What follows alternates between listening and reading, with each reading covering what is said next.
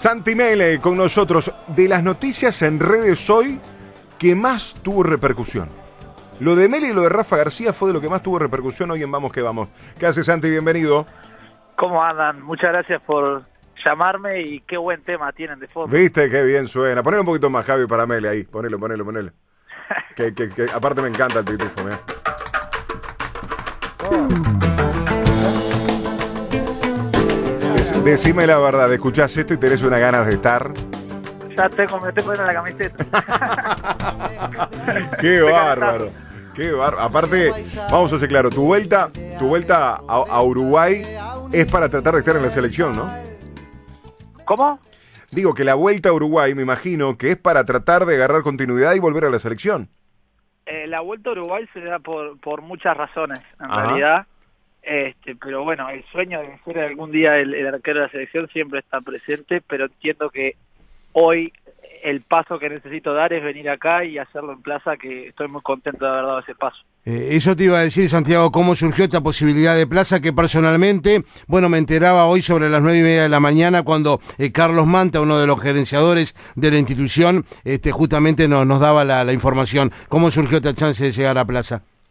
Bueno, se dio, me puse en contacto directamente con Carlos y estuvimos charlando y llegamos a un acuerdo mutuo. O sea, me parece que para mí es un gran lugar, es una plataforma que me brinda lo que yo estoy buscando en este momento y estoy muy feliz también del trato y del cariño que estoy recibiendo en estas horas de, de mucha gente, de amigos, de gente que no conozco, que está muy contenta con que yo venga a Plaza a jugar y me dan muchas ganas de, bueno, de ya ponerme las órdenes y aportar desde donde me toque. Claro. ¿Hace cuánto que te habías ido? Que habías dejado justamente eh, el arco de Félix como para irte al exterior. Hace tres años. Tres años. Estuviste por Turquía. Turquía, España, de vuelta a Turquía y volvimos acá y es lo que quería. Yo quería volver a casa. Quería Claro. estar acá y volver a, a enamorarme del fútbol como, como me supo enamorar. Claro, claro. Fueron tres años donde eh, hu- hubo momentos de continuidad y otros de no tanto, ¿no? Hubo, hubo- hubieron tres años de aprendizaje, eh, de crecimiento, de madurez. Siento que a mí me hizo mucho bien todas las experiencias que pasé. Algunas fueron lindas, otras fueron más fortalecedoras. Y estoy muy feliz de haber cerrado esa etapa afuera y de venir de vuelta a Uruguay. Y, a- y nada, tengo una motivación y unas ganas de empezar Tremenda. ya. Tra- Sí. Ahí, ahí, Santi, eh, ¿sabes que me quedé de lo que le contestabas a Oscar? Que vos mismo te pusiste en contacto con, con Carlos Manta, eh, como para llegar. ¿Por qué Plaza? No, no, A ver. yo no me puse en contacto con él. Hablamos directamente. Ah, Él directamente. se puso en contacto conmigo, yo no lo llamé. Ah, ok, ah, ah, perfecto, perfecto. Sí, sí, eso, No, no, eso no. te entendí, pero este, cuando la pregunta iba, porque te manejás hoy por hoy vos solo, Sí, Claro, no tener representante. Exacto. Y ahí por eso la decisión, directamente y claro. la charla dire- directamente. Y, y aparte en este caso, Santi, es un poco así porque en plaza eh, como que los que determinan todos son Manta y, y Roberto Chiqui García y eso está bueno también que como que no hay intermediarios de alguna manera, ¿no? Claro, yo creo que, que sí. Es un club que le gusta hacer las cosas directamente y transparentemente y eso también va acorde a mis, a mis fines. Eh, Es así, muy ordenado esta hora, desde, desde que, que asumieron ellos, eso hay que destacarlo. En su ¿no? momento, antes que llegara Rolleta a Nacional, se habló mucho de tu posibilidad de haber llegado a Nacional hace cuestión de un año. Sí, fue una posibilidad, según tengo entendido. Yo en ese momento estaba trabajando con Pablo Boselli, para quien tengo mucho agradecimiento por todos los años que compartimos juntos de trabajo. Eh, y bueno, sé que fue una posibilidad, pero no se dio y se le dio el chino que, a Rochet, que es un amigo mío y me alegro mucho por él que le esté yendo tan bien hoy. Eh, ¿Por algún motivo en especial este no seguiste con la representación de Boselli? No, no, para nada. Fue, como te digo, yo tengo solo agradecimiento. Creo que fue un ciclo hermoso de trabajo que a mí me permitió crecer mucho desde lo profesional, porque obviamente eh, su trabajo consistía en asesorarme en ese aspecto y a mí me hizo crecer mucho desde lo profesional y desde lo personal como hombre. Entonces se dio que se cerró un ciclo y tenemos los mejores, eh, la mejor vinculación al día de hoy y los mejores recuerdos también. Claro. Ahí, Santi, ya vamos a hablar más de, de- de- de la parte deportiva y de las expectativas, pero eh, en esta era de los últimos tiempos acá en, Montevideo, en Uruguay. Te vi en las redes haciendo algo de radio, ¿puede ser? Estoy. ¿Estás haciendo...? Somos colegas, me parece. Eso te iba a decir. Me, parecía que una vez que habíamos hablado contigo eh, en otra oportunidad, eh, nos habías dicho de, de tu, este, digamos, de tu gusto también por esta profesión. Mientras que no relates, está todo bien. Y que no comentes cada tanto. Si te pones a relatar, te corto las manos. No, bueno, ¿qué, es eso? Vamos arriba, que hacemos todo juntos. No, pará, pará, pará, que quiero recordar que creo que le gustaba el relato, Santiago. Sí, sí, sí. ¿No? No, no, lo mío no es relato. A ver, contanos un poco, A ver, ¿qué es? A ver, yo creo que la radio, la comunicación es una plataforma muy poderosa si uno la sabe usar bien. Y yo creo que a mí las experiencias que viví en Turquía me dieron una capacidad, digamos, eh, mental, intelectual, que, bueno, experiencias atípicas. Claro, totalmente. Entonces, si, si de alguna forma, yo siento que en Turquía también pasé momentos límites en los cuales me debatí si seguir jugando o no, por ejemplo. ¿Y, ¿Y por qué eso, Santi? Y porque, bueno, hubieron momentos lindos y otros que fueron más, complicados. duros. Y sí, ¿Vos estabas más en la parte europea o asiática? Asiática. Claro, es peor todavía bueno, no solo que el contraste cultural es enorme, sino que también deportivamente no fue lo mejor. Entonces, me llevó a buscar herramientas para sobrellevar ese momento que, que, hoy las uso en mi vida diaria, me parece que son muy, muy útiles. Y el hecho de la radio surge con un amigo, como hasta estábamos jodiendo y terminó siendo una joda que se fue en serio. Eh, y me gusta, me gusta la idea de tener un espacio y me parece alucinante que haya gente que le interese pasar rato escuchando lo que tenemos para decir. Entonces creo que... Eh, la radio es el, medio de comunicación eh, fantástico, la verdad. personalmente de todos los medios, para mí es el que apasionante. Para ustedes tener, yo qué sé, es como es como la, el, lo loco que me sigue pareciendo a mí saber que hay gente que paga entradas para verme hacer lo que más me gusta hacer. claro, jugar, al fútbol. Que jugar al fútbol, claro. Me imagino que ustedes que, que ustedes hagan lo si es que es su pasión, que me imagino que sí. Eh, que haya gente que les cope escuchar lo que tiene para decir debe ser tal cual. una cosa hermosa. Eh, Sabes, Santi, que eh, como para vos el hecho de, vivir de lo que uno ama, eh, nos sentimos dichosos. Este, y obviamente como tal, tal cual. Entonces, eh, obviamente hay momentos como te habrá tocado estos tiempos en Turquía que estamos charlando, de dificultades, de replantearse, de, replantearte realmente, pa, esto es lo que esta es la carrera que, que, que, puedo desarrollar, puedo vivir exclusivamente del periodismo. Eh, la cantidad de gente, por ejemplo, para que nos está escuchando hasta ahora, de decirle, no es todo el tiempo color de rosas, no es todo el tiempo la parte más linda que es la que estamos al aire o relatando un partido. Hay otras mm, dificultades que son grandes este, en el caso nuestro, y lo digo libremente porque lo digo de esta manera, este, somos una producción absolutamente independiente. Cuando digo independiente, no solamente periodística, pero siguiendo un, lineamiento de radio, porque no, tampoco es que estamos por fuera, pero a lo que digo sí, independiente económicamente. Nosotros autofinanciamos nuestro, nuestro salario, nuestra producción, nuestra logística. Nosotros eh, aparte de lo periodístico, somos productores comerciales. Entonces, eh, no es fácil vivir en nuestro país del periodismo, de la radio, de esta vocación que tanto amamos. Y por eso, como vos decís, es este, nos sentimos dichosos, privilegiados de poder hacerlo, de poder hacerlo, pese a todas las dificultades que se tiene en un medio tan chico. Y claro, y que las dificultades están, a ver, eh, creo que, por ejemplo, también en, el tema de mi carrera, digo, si bien tampoco es la historia de, de, la víctima, yo quiero ser el héroe de mi historia y a mí todo este pasar en Turquía, que fue quizás en algunos momentos duro, fue en otros momentos hermoso y a mí el hecho de haberlo terminado me da una confianza enorme para lo que se viene que, que digo, vos, si pude con esto, puedo con cualquier cosa.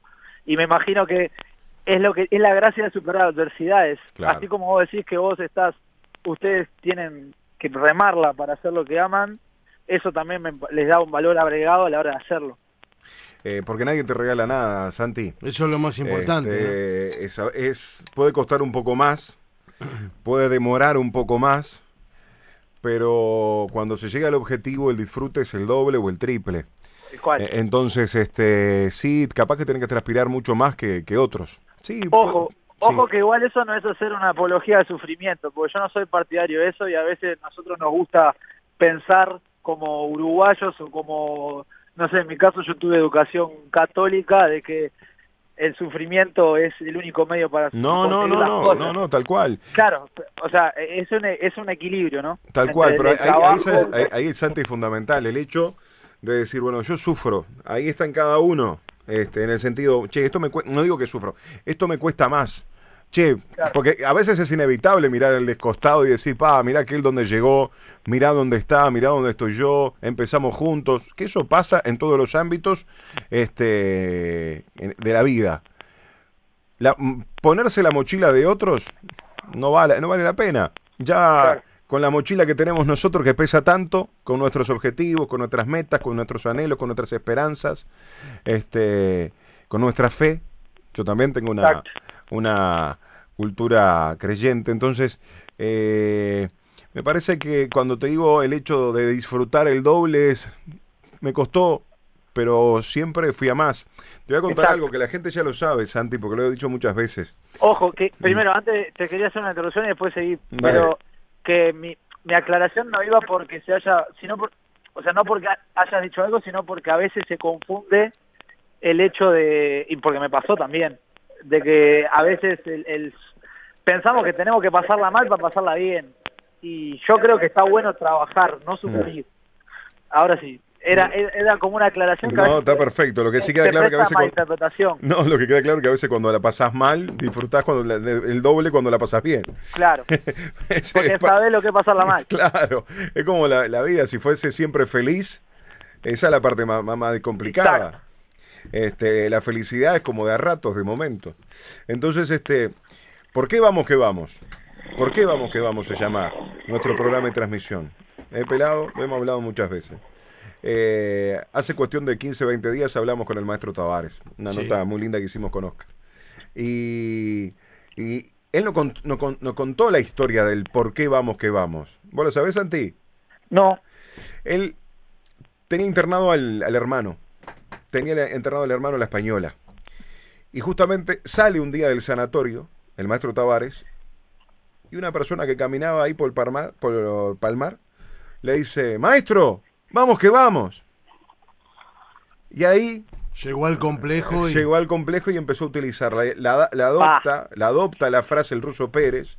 Después queda este, en el complejo la frase vamos que vamos. De hecho está colocada en un sector del complejo, ¿no? Y después ya la utilizamos todos. Pero no solamente con referencia a la selección, sino también en la vida. Yo te digo, Santi, ahora en Plaza Colonia, con este nuevo proyecto, lo que te tengo que decir yo a vos. Vamos que vamos, Santi.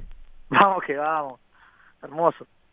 Entonces, este, e, esa frase van como vivimos los uruguayos, en luchándola todos los días, levantándonos temprano, acostándonos tarde, este, trabajando, estudiando y, eh, esa es la filosofía que tenemos todos. Tal cual. Y sí, es, la, es, lo que termina determinando también lo que nos hace diferentes eh, en el mundo del fútbol, que es la garra charruga, que viene de ahí, me parece también. Es nuestra característica de ir. Vamos, hay adversidad, vamos que vamos. Hay una buena, vamos que vamos. Y creo que, bueno, les agradezco también por, por el vamos que vamos de esta nueva etapa. Eh, sin duda. Eh, bueno, Santi, esto no da tregua. Eh, ya, por supuesto, el próximo fin de semana va a arrancar el torneo intermedio. ¿Cómo estás? Este, ya se ha podido hablar con, con Matías Rosa, el nuevo entrenador. ¿Cómo viene el tema? Bueno, ¿cómo estoy? Contento, no sé si se nota. Sí, sí, ni que hablar. contento, muchas ganas, físicamente muy bien hice una preparación individual muy buena en este tiempo que sabía que iba a tener un tiempo trabajando solo y quise aprovecharlo para ganar en cosas que quizás en, en la vorágine de la rutina de trabajar todos los días en un equipo no se puede. Eh, y nada, ya estoy acá en Colonia, mañana voy a tener mi primer entrenamiento y voy a conocerme con el grupo y, y bueno, va a estar, nada, tengo muchas ganas de que sea ese momento. Santi, estamos en el final, lo mejor, la verdad, lo mejor para vos en esta vuelta a Uruguay, en esta nueva eh, participación en el fútbol uruguayo, en este caso en Plaza Colonia. Ya te, vamos a invitar para cuando estemos en Montevideo que te vengas acá a la radio para que charles un rato con nosotros. Este, ¿dónde, ¿Dónde te escuchamos? Eso les iba a decir, con mucho gusto me paso y si, y si no me paso yo, se pasan ustedes por mi programa. Eh, Cuando quieras, con gusto. Esa Radio Universal 970 M en el de 9 a 10 los viernes de la noche. De 9 a 10. Ahí competimos en una horita, pero podemos dividirla eh, eh, justamente la pasión de ambos y tener un contacto sin ningún tipo de problema, porque hablando, sacando la parte de, que yo te, te bromaba, acá no tenemos que dar una mano entre todos. Y, eso, es lo lindo. Así que estamos a la orden para lo que podamos aportarte a vos y a todos los muchachos ahí de, de Red Universal. Mismo ya te digo, Nicolás Pirri y Gonzalo Basal se fueron este, recién del programa que nosotros terminamos a las 11 hacia Radio Universal donde ellos tienen a las 11 de la noche su programa de carnaval. todos los lunes de 23 a 0. De, 23 a 0. Así que eh, compartimos esto de la comunicación que tanto queremos. Y la idea que tenemos el año que viene, con Eduard Peñón, con Oscar y con todos los muchachos del programa, es empezar a recorrer el interior del país, ya que las radios públicas, algo tan lindo como son las radios públicas, de que lleguen a todos los departamentos, porque llega a todos los departamentos con sus repetidoras, vamos a empezar a recorrerlos cada uno de los departamentos, así que cuando andemos por Colonia te vamos a llamar. Fuerte abrazo. Buenísimo. Un abrazo grande y les prometo que si van a mi programa lo único de lo que no vamos a hablar va a ser de fútbol. Vamos me, arriba. Me encantaría, me encantaría. Espero la invitación. Vamos arriba, un abrazo grande. Chau, chau.